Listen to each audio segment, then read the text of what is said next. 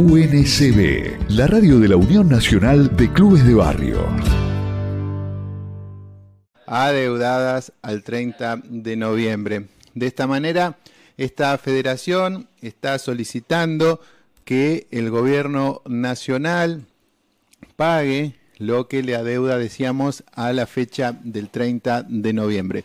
Pero para hablar de este tema estamos en comunicación con Fermín Mural, él es presidente de FDDIS, esta federación, a quien le damos los muy buenos días. ¿Qué tal, Fermín? Alejandro García te saluda desde la radio de la Unión Nacional de Clubes de Barrio.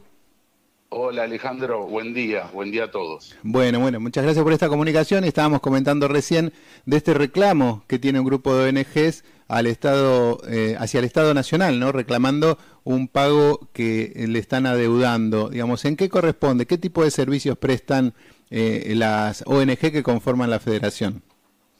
Em, la federación está conformada por distintas eh, fundaciones y asociaciones civiles sin fines de lucro. nuestro eh, trabajo es sobre organizaciones sin fines de lucro en discapacidad y eh, es muy diverso, o sea, en el, en el panorama de prestaciones están representadas todas, o te diría que el 90 y pico por ciento eh, pueden ser centros de día, hogar, talleres protegidos, eh, educación especial, centro de formación integral, lo que sería laboral, eh, apoyo, docentes de apoyo, ¿no? integración escolar, etcétera. hay inserción laboral, hay muchísimas prestaciones. Y después, ustedes, digamos, durante todo este tiempo, bueno, prestan servicios a el Estado Nacional y, digamos, ¿de cuánto sería esta deuda? ¿De qué tiempo hacia acá? Mira, la cuestión es así. Eh, por la ley eh, de prestaciones básicas, la ley nacional, las ONG cubren sus costos a través de esa ley que obliga a las obras sociales, a ANDIS, a la Agencia Nacional, al Ministerio de Salud, etcétera, a cubrir esos costos para que la persona con discapacidad y su familia no acceda a ese gasto que es enorme y que no podrían cubrirlo. lo que sucede es que hay dos cuestiones. Una es que durante el último periodo, periodo, y esto me parece importante, no solamente el colectivo de la discapacidad viene retrasado en sus actualizaciones de aranceles con el gobierno que se está yendo. También es anterior y también es anterior. Esto es, así. Históricamente el colectivo de la discapacidad se ha invisibilizado, digamos. Ahora, en esta situación, con la situación de inflación, bueno, todos conocemos, eh, en la gran mayoría se adeudan eh, pagos desde agosto eh, y, septiembre incluso, en algunos casos.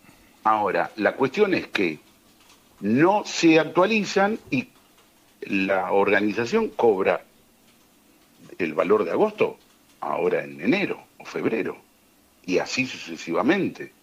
Entonces, lo que estamos pidiendo y solicitando de manera urgente, que obviamente ya nos dimos cuenta que no vamos a tener suerte, pero por lo menos presentar un precedente es señores, quedamos en el límite exacto de riesgo de atención.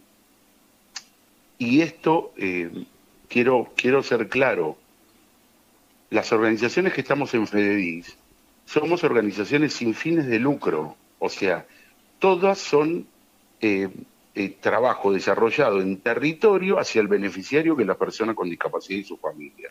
No va, a ver, aunque lleguemos a la mínima expresión, vamos a seguir atendiendo como lo hacemos muchas de nosotros hace 40 años y hay más antiguas, de 50 y 55 años.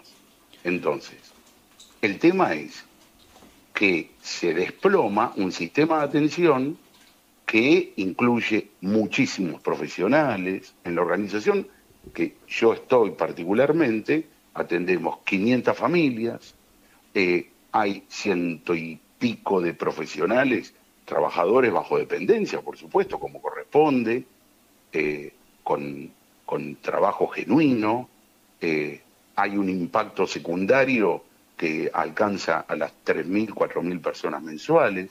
Entonces, eso eh, estamos en riesgo verdadero de que se aparezca, sinceramente.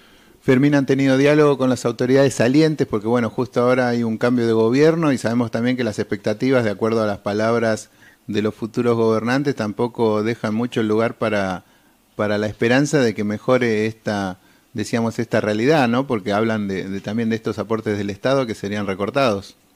Eh, mira, eh, nosotros estamos en una... A ver, te aclaro, te, cuento, ¿no?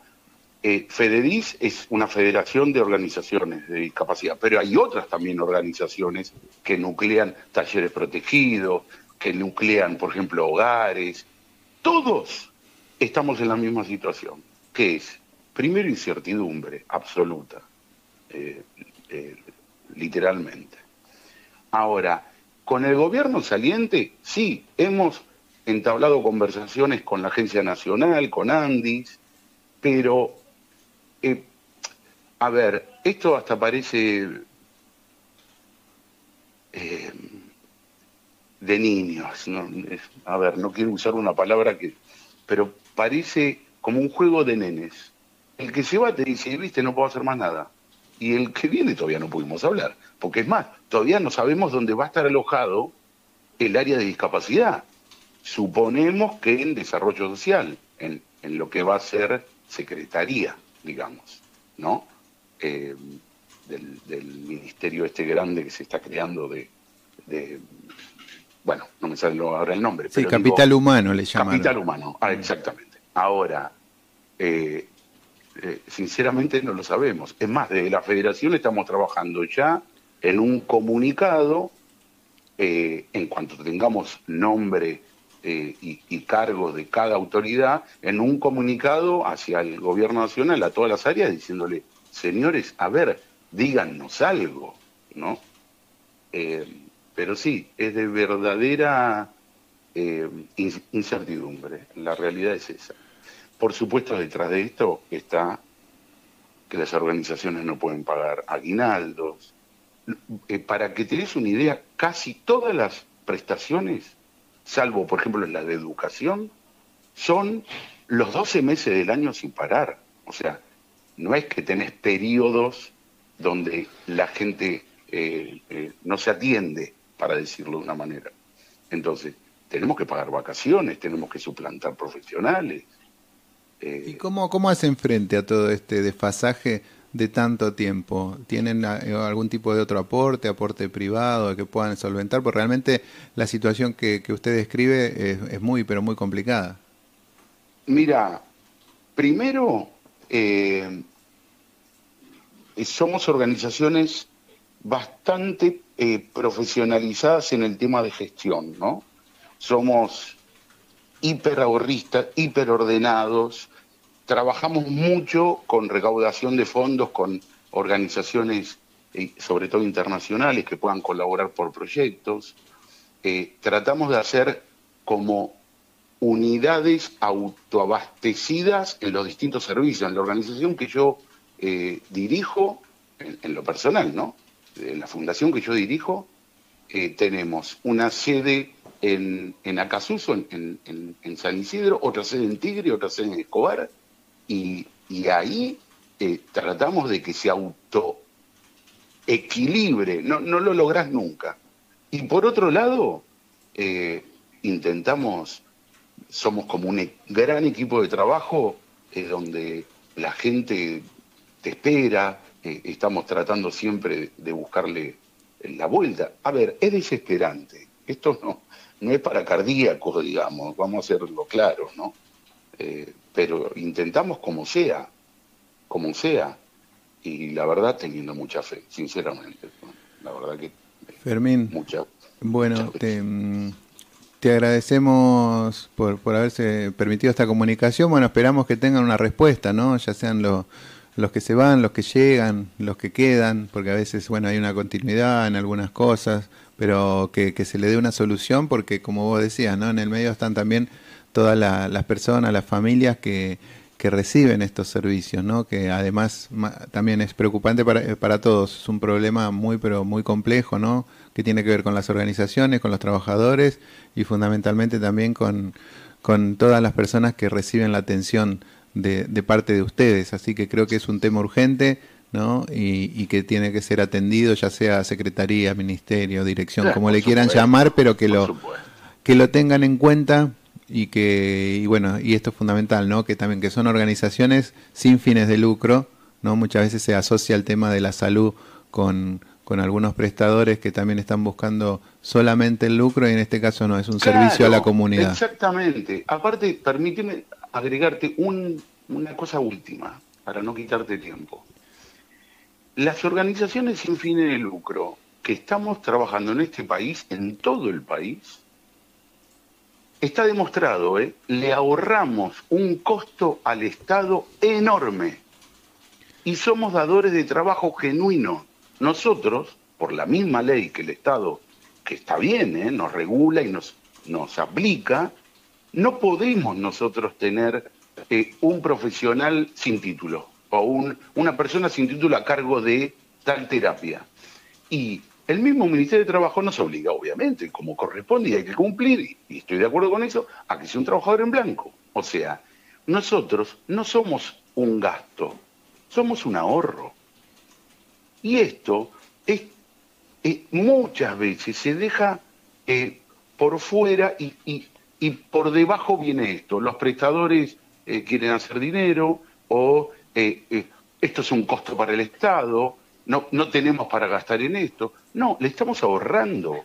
Vos pensás esto y yo hace 47 años trabajo vivo en la discapacidad. Yo nací en la discapacidad porque en mi familia adoptamos seis niños abandonados, de a uno, con discapacidad, que lo, fuimos encontrando distintas maneras. Y ahí armamos una fundación. Yo tengo 57 años, así que imagínate. Ahora, si yo te cuento los 40 años de organización, al Estado le hicimos eh, ahorrar miles, de miles, de miles de, de pesos, millones, no sé. Imagínate. Imagínate el estándar de salud que logramos en toda esa gente. Nosotros, nuestro compromiso de atención es hasta la muerte de la persona. Entonces, no somos un costo, somos un ahorro y somos una buena inversión. Que esto tiene que empezar a cambiar en el discurso hacia, hacia el Estado, ¿no? hacia los funcionarios, hacia quienes administran eh, esta situación.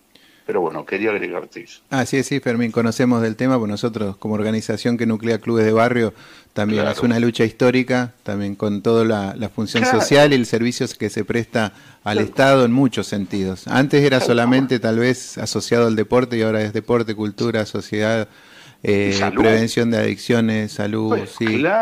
Eh, bueno, el tema de también el, el servicio que se le presta a las familias, ¿no? Sabiendo que los chicos están en el club, están contenidos, están seguros, saben que nunca les va a faltar, nunca les va a faltar algo si tienen algún problema, ni un, ni un vaso de leche, ni un sándwich, eh, nada. Contención también afectiva, ¿no? Algún chico que por ahí está solo, y no solo chicos, ¿no? Las familias, adultos mayores, pero bueno, vos conoces muy bien del tema, como le dijiste, toda una vida trabajando ahí, es, es la pelea diaria que tenemos también desde los clubes de barrio que se reconozca este trabajo social que se realiza día a día. ¿no? Tal cual, tal cual, tal cual. Así que bueno, Fermín, estamos ahí acompañando su lucha, siempre a disposición entonces la radio de la Unión Nacional de Clubes de Barrio y esperemos que tengan una solución pronto. Ojalá, Dios quiera, Dios quiera. Y, gracias por el llamado y, estamos juntos. En esto estamos juntos, hay que pelear. Así es. Bueno, un abrazo grande. Ahí pasó. Un gran pasó Fermín Mural, presidente de Fededis, ahí hablando sobre esta, esta pelea que tiene la Fededis. UNCB, la radio de la Unión Nacional de Clubes de Barrio.